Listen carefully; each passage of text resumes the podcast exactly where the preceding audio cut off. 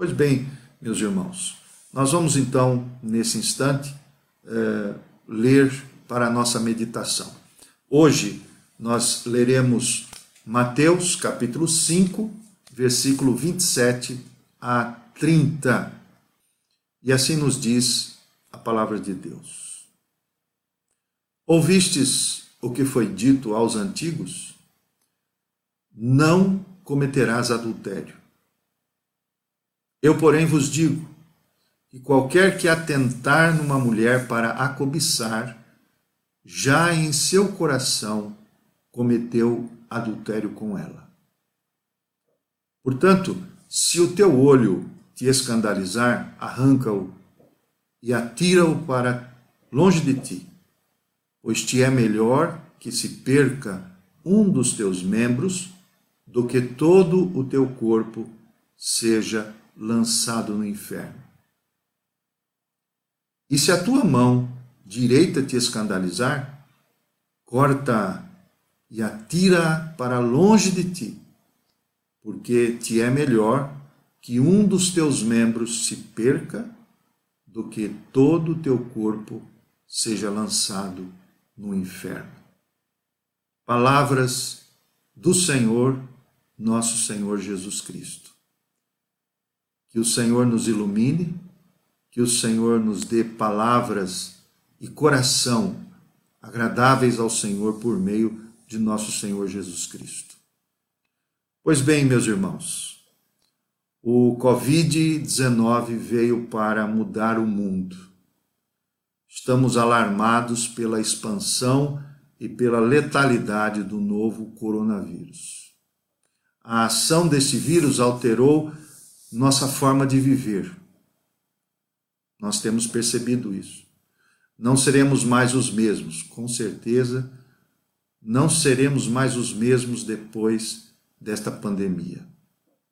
Tanto pelo dano que ele causa, quanto pelas marcas que essa situação deixará em todos nós, seja sejam elas eh, físicas, psicológicas, emocionais, todos nós teremos marcas desta pandemia.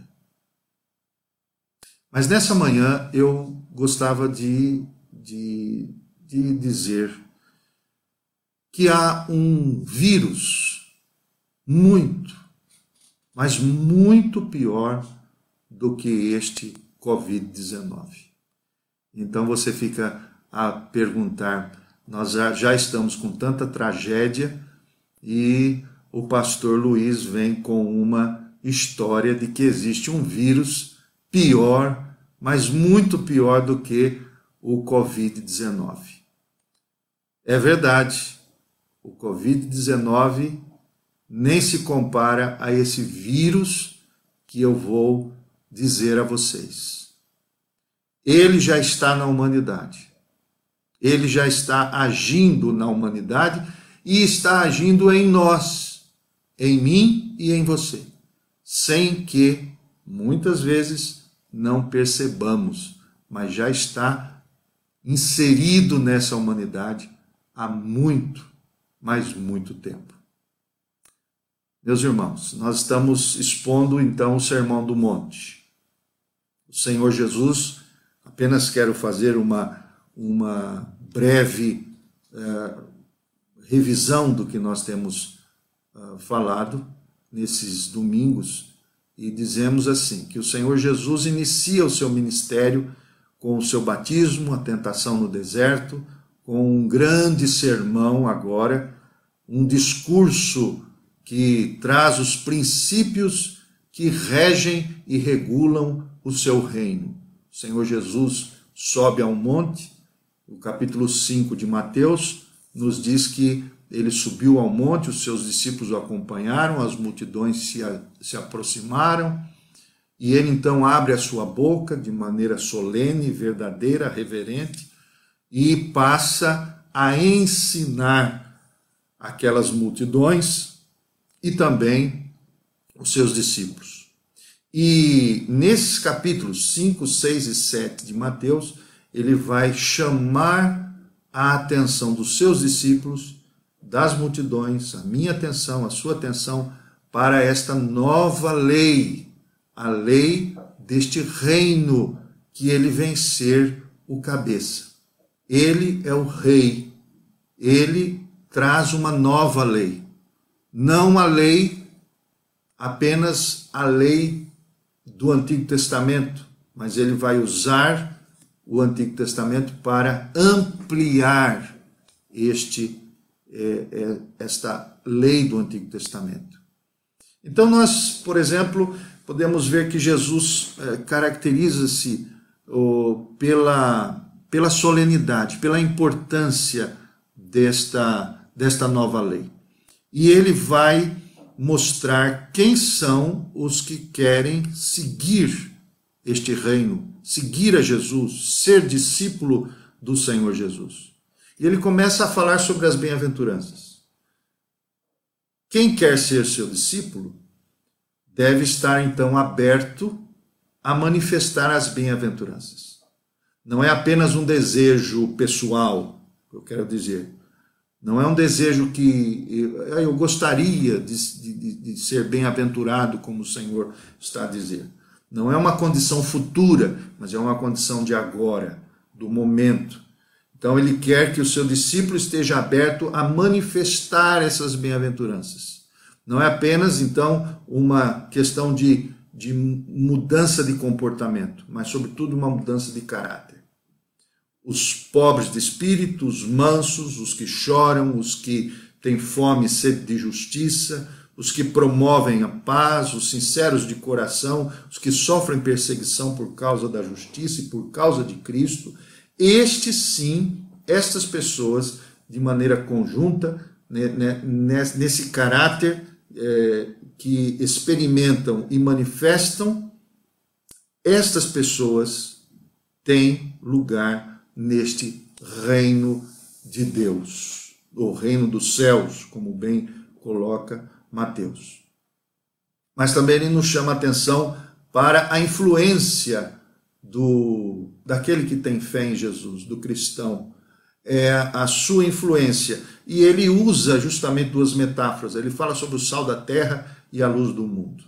Nós não podemos, eh, quando, enquanto seguidores de Jesus, eh, enquanto seguidores deste reino eterno, não conseguimos deixar de manifestar aquilo que é natural da nossa existência.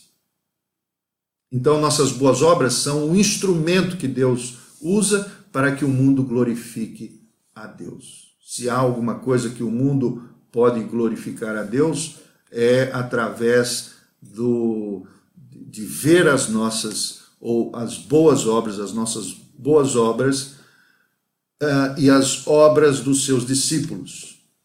Depois disso, então, o Senhor Jesus passa a, a ensinar a respeito da lei. É, é a partir disso que o Senhor Jesus vai nos abrir um pouco mais a, o entendimento sobre a importância da lei do Senhor que foi dada por meio dos profetas, por meio de Moisés e por meio da Santa Escritura do Antigo Testamento. Ele diz que ele não vem jogar fora o Antigo Testamento, ele vem cumprir a lei, ele vem cumprir a lei e os profetas, e ele o faz para que nós recebamos a bênção da graça de Deus. Ele cumpre a lei para que nós possamos receber de graça os benefícios daquilo que ele fez por nós. Ele foi à cruz como obediente, cumpriu a lei fielmente e então abriu-nos para esse essa nova etapa, essa nova era, esse novo momento que na verdade é um momento eterno. Portanto, meus irmãos, Vejam que uh, ao ler as Escrituras, e especificamente agora o Sermão do Monte, nós começamos a absorver, aprender um pouco mais e ver o quanto de amplitude podemos eh, receber do ponto de vista do ensinamento do que seja o reino de Deus. Por, por, pois, pois bem, vamos um pouco mais à frente. Depois de tudo isso, então, o Senhor nos fala a respeito de como entender a lei. Como é que nós devemos entender a lei, a lei de Deus? A lei de Deus que foi escrita no Antigo Testamento. O Senhor, então, o objetivo é ampliação, é aprofundamento. O que toma parte no reino de Cristo deve estar pronto a entender isto. Não, não pode ser, nós não podemos nos medir hoje pelo o que nós chamamos de minimalismo evangélico. Não é? Algumas pessoas dizem assim: você ama Deus? Ah, eu amo a Deus. Você acredita em Deus? Ah, eu acredito em Deus. É? Então nós achamos que todo mundo está, está bem. E, na verdade, isso é o que eu chamo de minimalismo é, cristão. E que, na verdade, essas questões mínimas, elas não fazem a menor diferença nesse mundo. Acreditar em Deus, falar das coisas de Deus, não faz a mínima diferença.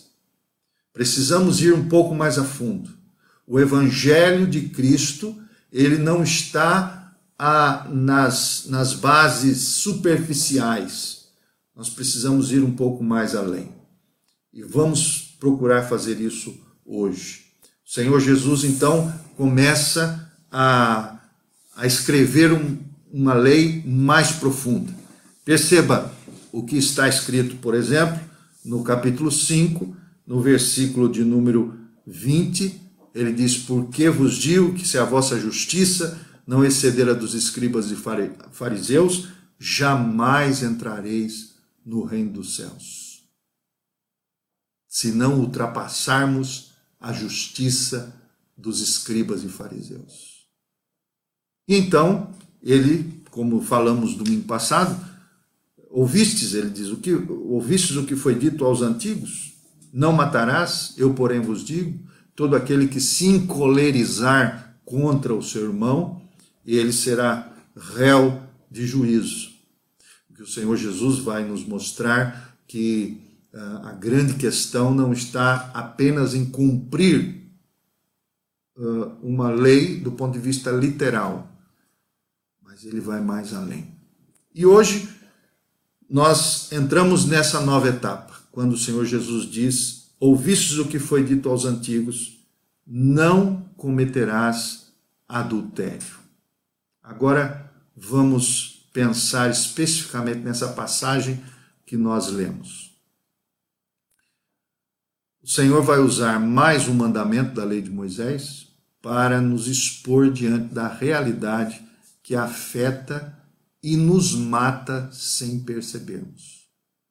Ele vai expor essa questão do vírus a que falei, que é um vírus pior, muito pior do que este coronavírus que aí está, ou de qualquer outra doença física. O Senhor vai usar, por exemplo, então, o sexto mandamento do Decálogo, os dez mandamentos, ele vai usar o sexto mandamento para explicar melhor como devemos entender os princípios do reino de Deus. Ele diz: Não adulterarás. Eu, porém, vos digo. Então, ele aqui não está apenas a falar sobre adultério, mas é sobre este ponto que nós vamos trabalhar e ampliar o nosso entendimento de hoje. Para entendermos aqui sobre adultério, quando nós uh, ouvimos a Bíblia falar, e uh, a questão de adultério está muito uh, dentro da, da nossa consciência popular, exemplos disso acontecem todos os dias. Mas antes de nós falarmos sobre adultério, sobre o termo adultério, entendermos o que é adultério, devemos então prestar bem atenção na questão da visão da lei de Deus sobre o casamento. Então, antes de falar sobre adultério, entender adultério, precisamos entender o que é casamento. É verdade. Segundo a visão divina, por exemplo, olhando para as páginas do Antigo Testamento e para o que o Senhor Jesus nos diz, os seus apóstolos também nos dizem, segundo a visão divina sobre casamento, o casamento é a união entre um homem e uma mulher, dois seres diferentes criados à imagem de Deus, macho e fêmea. Casamento que uh, no seu sentido mais espiritual, ele é chamado de matrimônio. O casamento, ela, ele é a união, a união entre um homem e uma mulher que estão debaixo da união espiritual entre eles, que é o seu Criador. Deus criou-nos para criou criou-nos para que homem e mulher fossem, fossem um. E e essa união, meus irmãos, é o reflexo, sem dúvida alguma, é o reflexo da sua natureza, da natureza de Deus, da Trindade Santíssima. Ora, quem é Deus? Deus é um único ser que subsiste em três pessoas. Esses três, essas três pessoas são uma só são um. O casamento, então, o casamento, presta bem atenção no que eu vou dizer isso. O casamento na terra é o reflexo dessa união. Homem e mulher foram criados para viverem como reflexo da união da Trindade. Dois seres, embora diferentes, unidos, juntos, a refletir a existência divina do seu Criador eterno. Quando Deus criou o homem, a proposta para o homem e mulher foram essas. Por isso, é, assim como o Pai, assim como o Pai, o Filho e o Espírito Santo não podem ser divididos, eles são um, vivem, se amam profundamente, convivem eternamente é, vivem em, em, em amor, o homem e a mulher também foram chamados a viverem em amor. Mas note, o casamento só é uma relação que reflete o amor de Deus se ambos estiverem debaixo da lei de Deus. Porque não estamos a dizer que todos os casamentos, os casamentos a, a, as uniões entre homens, um homem e uma mulher, seja quem for, seja de que crença for, é um reflexo do amor de Deus. Não. O casamento que reflete o amor de Deus é aquele que tem Deus no centro e na convivência entre um e o outro. E agora nós chegamos o que quer dizer adultério. Adultério, então, na, na concepção bíblica, é uma violação. O adultério é uma violação e a negação desta realidade eterna. É a negação da existência de Deus. Quando homem e mulher eles violam a aliança entre si e deles para com o seu Criador, eles estão a dizer que não acreditam em Deus, que estão a negar a existência de um Deus triuno, que é possível viver, que é possível viver em união mesmo sendo diferentes. Portanto, nesse aspecto, o adultério é uma coisa abominável a Deus. Percebe agora como é, a questão não é apenas uma prática, não é apenas um pecado, mas é a, a total negação de que Deus é um e vive em três pessoas. Foi para isso que nós fomos criados. O nosso casamento existe para isso. O nosso casamento existe para refletir uma realidade eterna. Mas o que faziam os fariseus da época de Jesus? Os fariseus da época de Jesus afirmavam que se eles fossem obedientes à lei do Antigo Testamento, especificamente os Dez Mandamentos, se eles fossem obedientes e cumprissem literalmente esta lei, eles estavam inocentes com respeito a essa questão, principalmente a questão do casamento, a questão do adultério. Então, o Senhor o que vai fazer? Ele vai aprofundar isso. Ele vai nos mostrar é, que esta é uma doença terrível. Esse é o vírus mais nefasto do que o Covid-19. Qual é este vírus que causa uma morte mais terrível que todas as doenças nesse mundo? É um vírus que nem todos nós estamos dispostos a reconhecer ou a perceber. Mas o nosso Senhor Jesus chama, chama este vírus de pecado. Pecado. É sobre isso que nós queremos falar hoje. Pecado. Há muitos que não gostam de ouvir, é claro, nem todos nós gostamos de ouvir a respeito de pecado, porque a primeira reação a isso é uma reação negativa. É, isso nos incomoda, não é? Falar sobre pecado, falar sobre mal, falar que somos não somos bons e, e na verdade popularmente todo mundo acha que tem um pouco de bondade. Todo mundo se acha um bocadinho bom. Não é tão mal assim. Não sou como aquele criminoso que violou, que matou, que uh, assassinou, degolou pessoas. Não, eu não sou como essa gente. Essa gente vai para o inferno. Eu, eu ainda tenho uma, uma, uma esperançazinha. Na verdade, uh, nós temos uma dificuldade imensa para é, falar sobre essa questão de pecado, sobre o pecado, sobre a doutrina bíblica do pecado nós é, acabamos nos maltratando por causa disso e nos constrange, nos incomoda, né, como dissemos. Mas nós precisamos tomar esta informação correta. Há muitos que, porque não conhecem este mal, esta, é, este vírus, esta peste, esta praga, por muitos e muitos estão aí é, morrendo, estão morrendo, perecendo eternamente. Nós sabemos, por exemplo, que é, muitos nesses tempos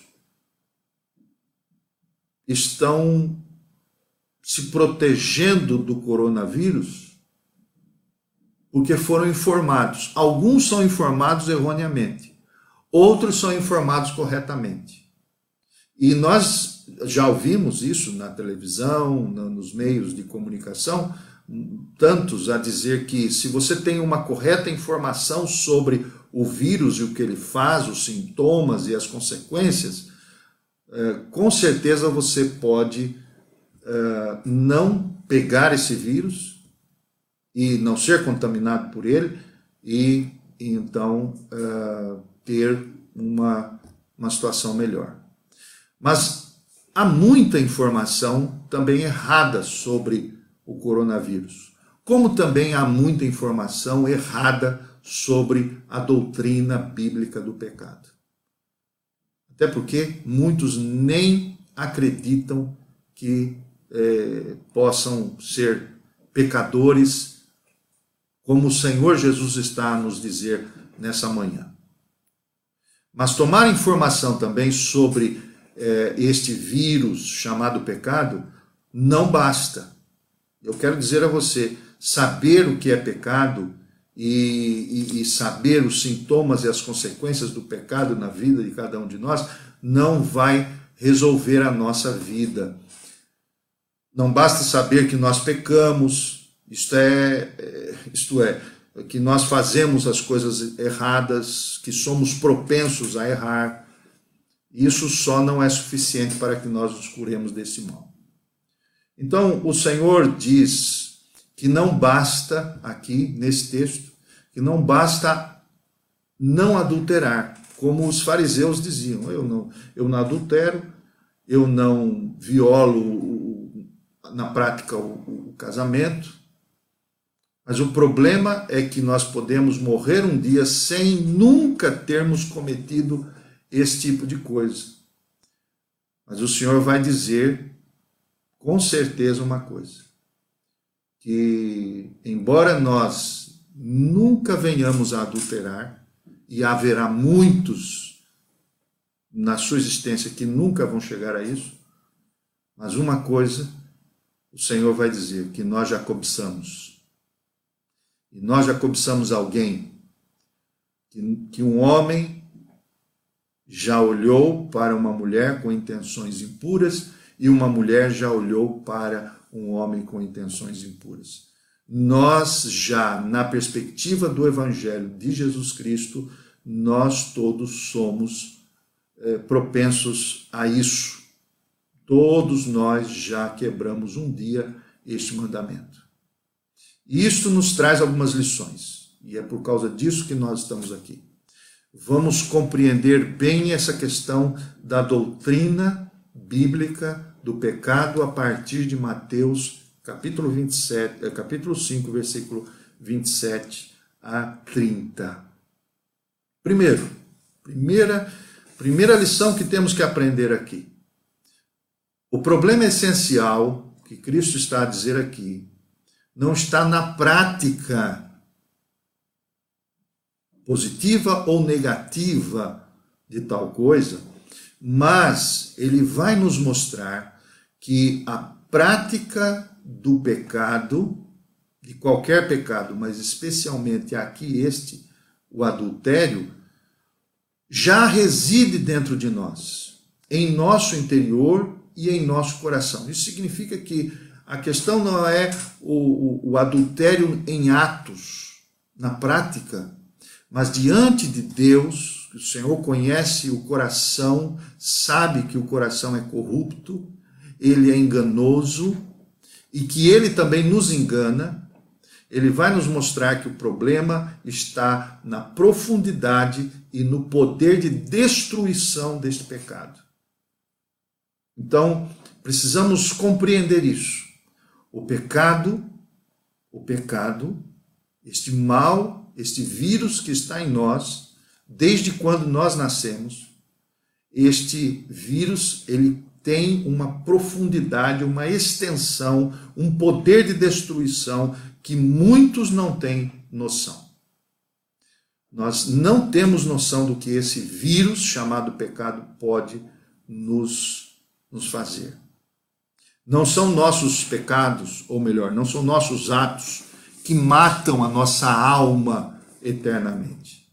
E essa é a tendência que muitos dão a essa, a essa visão de, de pecado. Quando nós falamos em pecado, as pessoas dizem: ah, eu, eu não tenho certeza se vou para o céu ou se não vou, porque eu cometo muitos pecados.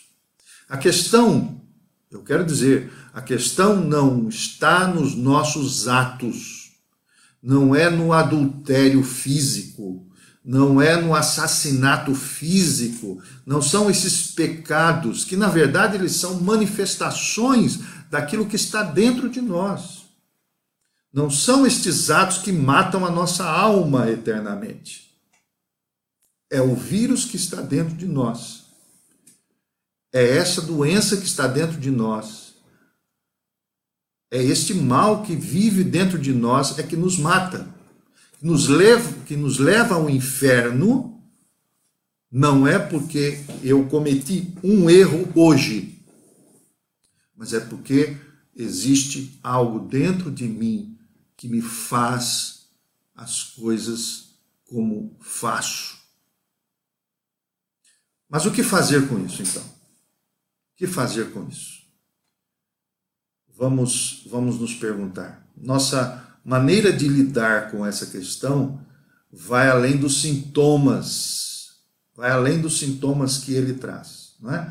Nós, quando uh, percebemos aí a orientação sobre o Covid-19, a Direção-Geral da Saúde já nos disse que precisamos estar atentos a determinados sintomas. Existem pessoas que, na verdade, também são assintomáticas. Elas podem ter o vírus, mas não manifestar esse vírus. Mas, na verdade, o pecado é a mesma coisa, ou muito pior que isso.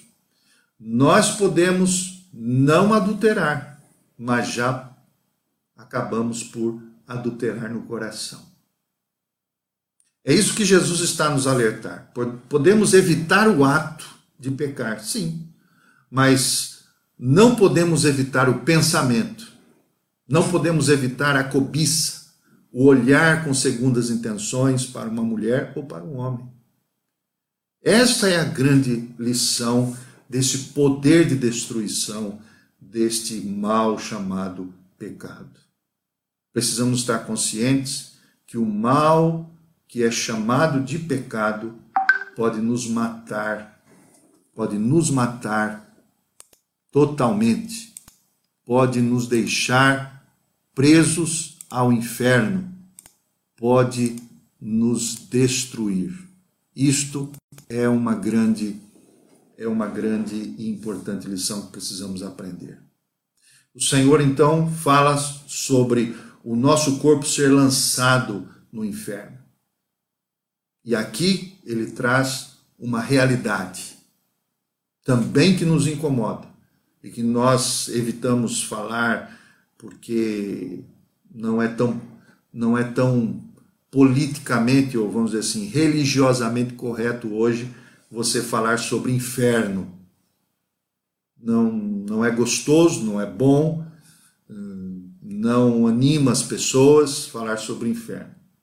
Mas o Senhor Jesus falava sobre isso.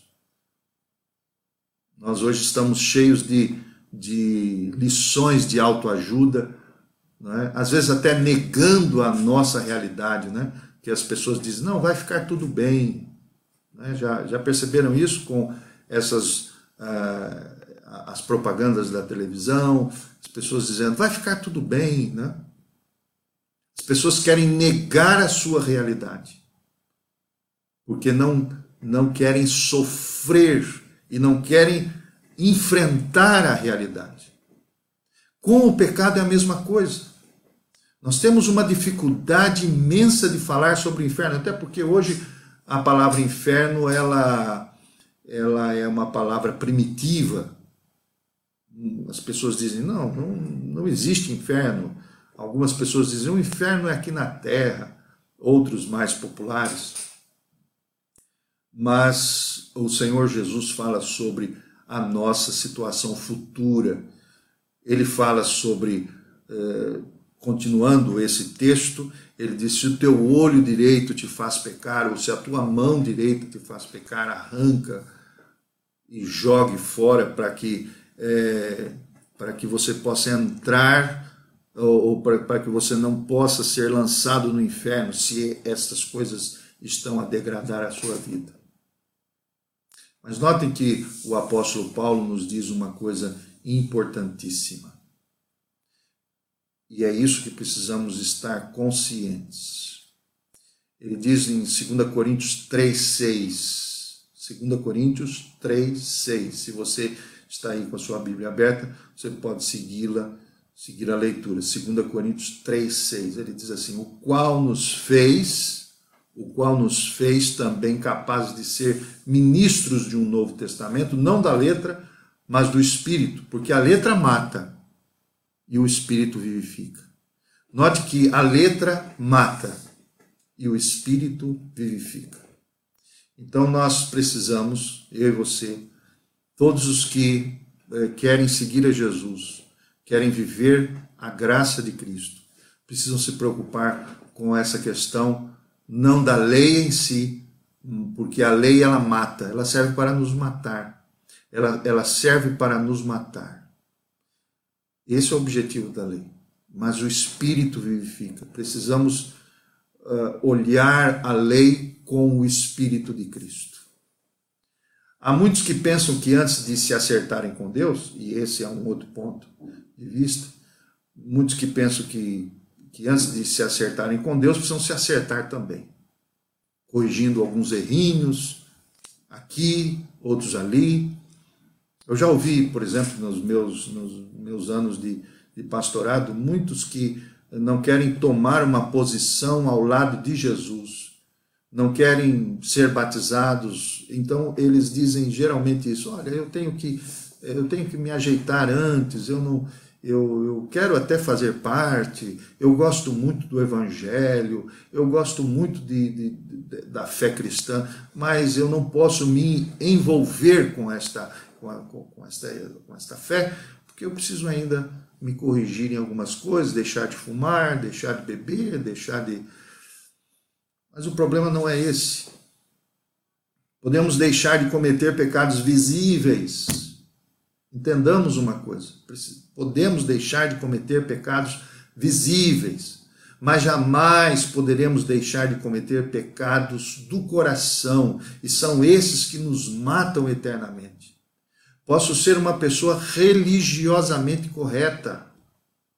Os fariseus eram assim, os escribas eram, eram assim, doutores da lei, sabiam profundamente o que dizia a lei mas os seus corações estavam longe de Deus.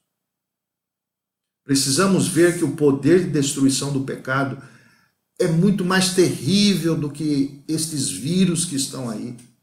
O pecado nos levará a viver eternamente longe da presença graciosa de Cristo. E, e todos nós precisamos olhar para este amor de Cristo, o amor de Deus. Precisamos estar certos disto e não tratar o pecado de maneira simplória. Pois o que está em jogo não é a nossa existência aqui. O que está em jogo é a nossa existência depois da morte. E esse é o grande ensinamento a respeito da doutrina bíblica do pecado.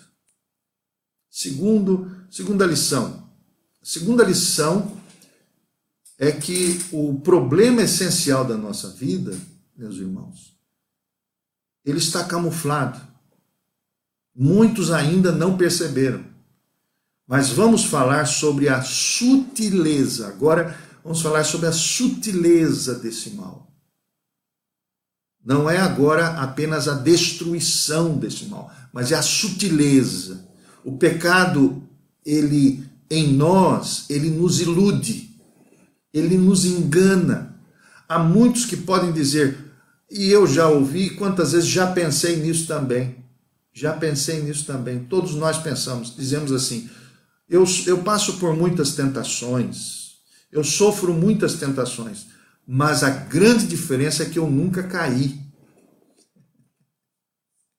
Sofro muitas tentações, mas eu nunca caí. Muita gente que diz assim: Fulano caiu. Fulano caiu, Beltrana caiu. Há milhares de pessoas que nunca adulteraram em seus casamentos e nunca vão adulterar. Mas, mas fazem uma coisa: aceitam gostar de adulterar no coração. As médias sociais estão aí para nos mostrar isso os WhatsApps, os Facebooks, os Instagrams, a, internet, ela está ao nosso dispor. A verdade é que, embora não adulterando na prática, nós podemos sim sermos sujos no nosso coração. Então o problema é mais profundo. Por isso que o pecado ilude, o pecado nos engana. Não é apenas a prática do pecado, mas o que vivemos no oculto. Por isso que o, o, o escritor Davi, o rei Davi, ele fala sobre que o Senhor o visite no seu oculto e que o Senhor o perdoasse até mesmo nos pecados ocultos, escondidos. O que vemos, o que lemos, veja só, o que vemos, o que lemos e o que conversamos, com quem conversamos, como conversamos, nossas palavras, por exemplo, de duplo sentido, elas provam uma coisa: que nós somos alvos fáceis deste mal terrível que nos está a levar para o inferno. O Senhor diz aos seus discípulos, certa feita, em Mateus, está aí com a sua Bíblia, no Evangelho de Mateus, pode abrir, Mateus 15, 17 a 20. Mateus 15, 17 a 20 diz assim: Ainda não compreendeis, veja o que o Senhor Jesus diz, ainda não compreendeis que tudo o que entra pela boca desce para o ventre e é lançado fora, mas o que sai da boca procede do coração. E isso contamina o homem, porque do coração procedem os maus pensamentos, mortes, adultérios, prostituição, furtos, falsos testemunhos e blasfêmia. São estas coisas que contaminam o homem. Então, precisamos cuidar, meu querido irmão e irmã, precisamos cuidar, cuidar do nosso coração. O pecado nos ilude, o mal nos engana quando pensamos que estamos a fazer determinadas coisas boas, achamos que elas são boas obras. Elas, na verdade, são, lá no fundo do nosso coração, resquícios de um mal terrível. E nós precisamos cuidar disso, porque isso pode nos levar a uma eternidade sem Deus. Terceiro lugar e último, vamos aprender mais um bocadinho. Terceiro lugar, este texto que o Senhor Jesus nos diz, nos ensina, ele nos ensina que o problema essencial da nossa vida nos trará um efeito, uma consequência terrível que chamamos de efeitos pervertedores do pecado.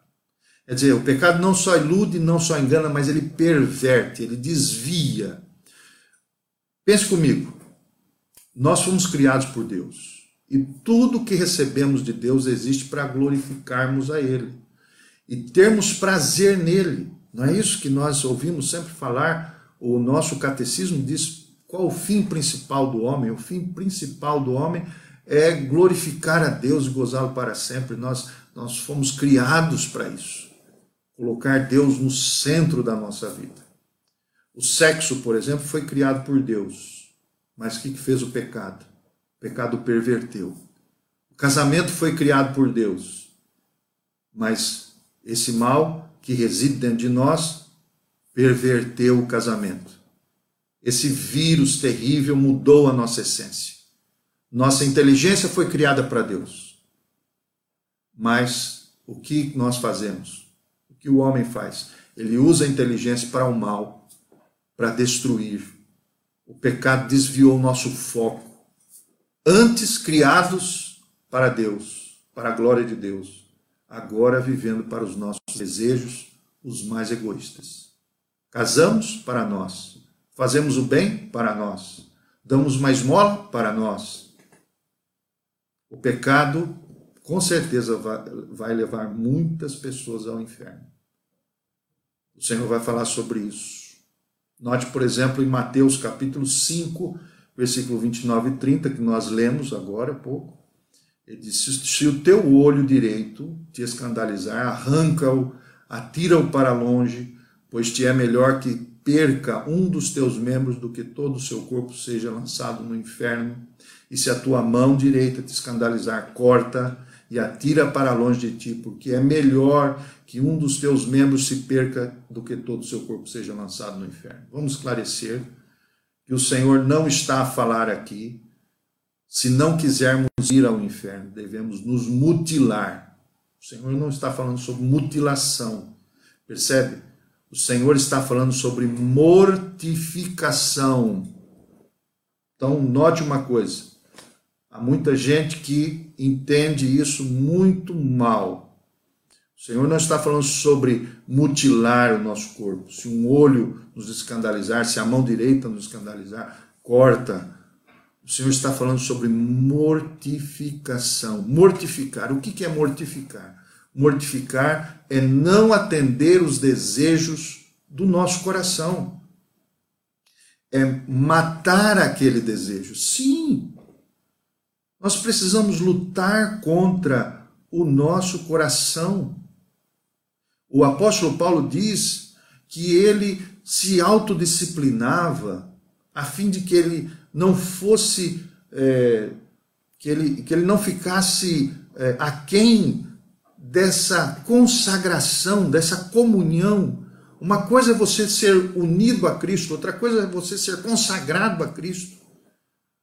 Por graça de Deus, muitos são unidos a Cristo. Mas por causa do pecado, poucos se consagram a Deus.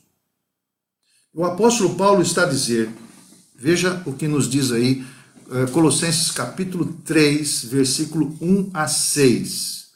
Colossenses 3, 1 a 6. E diz assim: perceba na sua Bíblia. Portanto, se já ressuscitastes com Cristo, buscai as coisas que são de cima, onde Cristo está sentado à direita de Deus. Pensai nas coisas que são de cima, não nas que são da terra, porque já estáis mortos e a vossa vida está escondida com Cristo em Deus. Quando Cristo, que é a nossa vida, se manifestar, então também vós vos manifestareis com Ele em glória. Mortificai, pois, os vossos membros que estão sobre a terra. Mortificai os vossos membros que estão sobre a terra. E quais são eles? Prostituição, impureza, o apetite desordenado, a vil concupiscência, a avareza, a idolatria, pelas coisas, por estas coisas vem a ira de Deus sobre os filhos da desobediência. O que o Senhor Jesus está a dizer? é que nós precisamos tratar as nossas paixões, os, as nossas, os desejos é, descontrolados e precisamos cortar o mal pela raiz em nossa mente. A questão está na mente. É na mente que tudo ocorre. A mente tem um poder absoluto sobre a nossa vida. Mas a mente também pode ser uma boa companheira quando nós falamos em pecar. Por isso precisamos aprender a cuidar dos nossos pensamentos. Eles são os instrumentos dentro de nós que podem nos levar à destruição final. Portanto, meus irmãos, nessa manhã ah, nós precisamos cuidar desta deste deste entendimento a respeito da doutrina bíblica do pecado.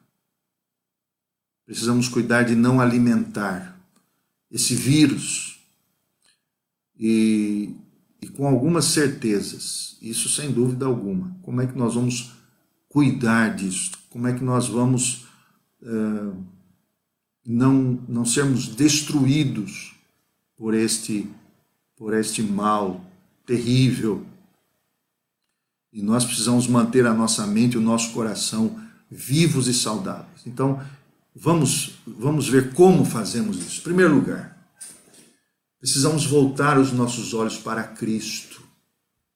Essa é a primeira coisa. Cristo, só Ele, só Cristo pode nos dar a verdadeira salvação eterna apóstolo, ou melhor, Jesus Cristo nos diz que adianta o homem, a pessoa, ganhar o mundo inteiro aqui e perder a sua alma. Voltemos-nos para Cristo.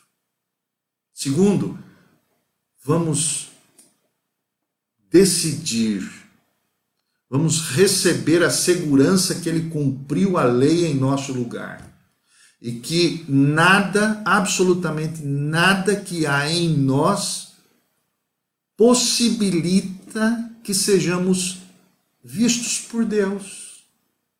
Vamos acabar com essa ideia de mérito. Vamos parar com esse negócio de que é, eu, eu pratico boas obras, eu sou bonzinho.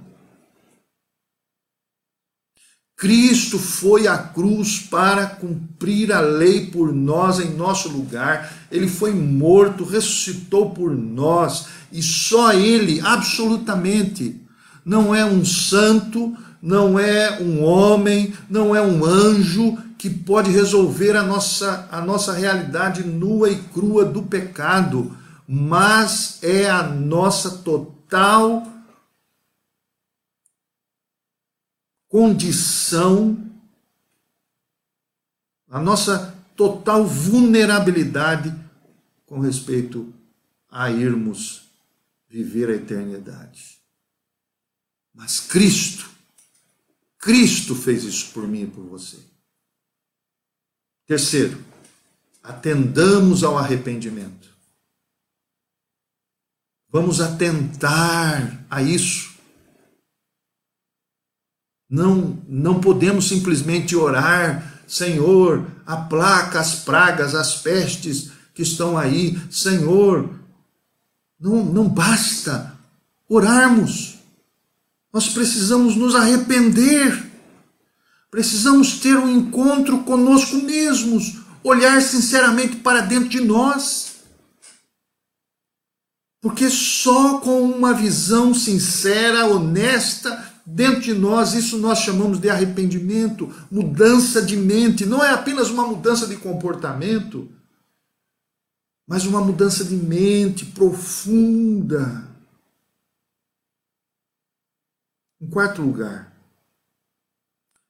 alimentemos o nosso coração com as coisas de Deus.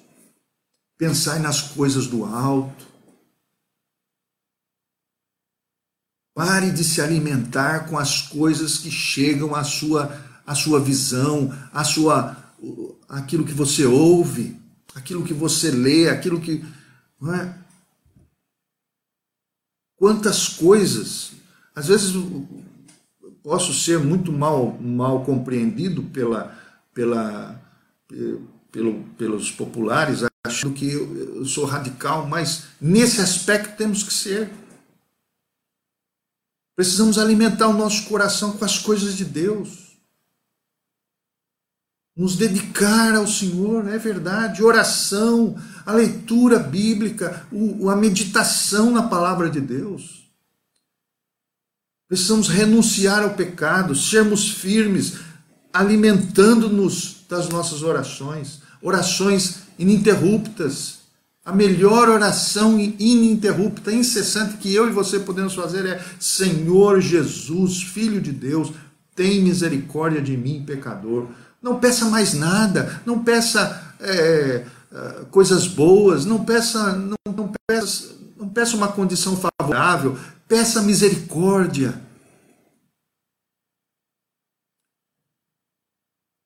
Renunciemos a isso, ao pecado.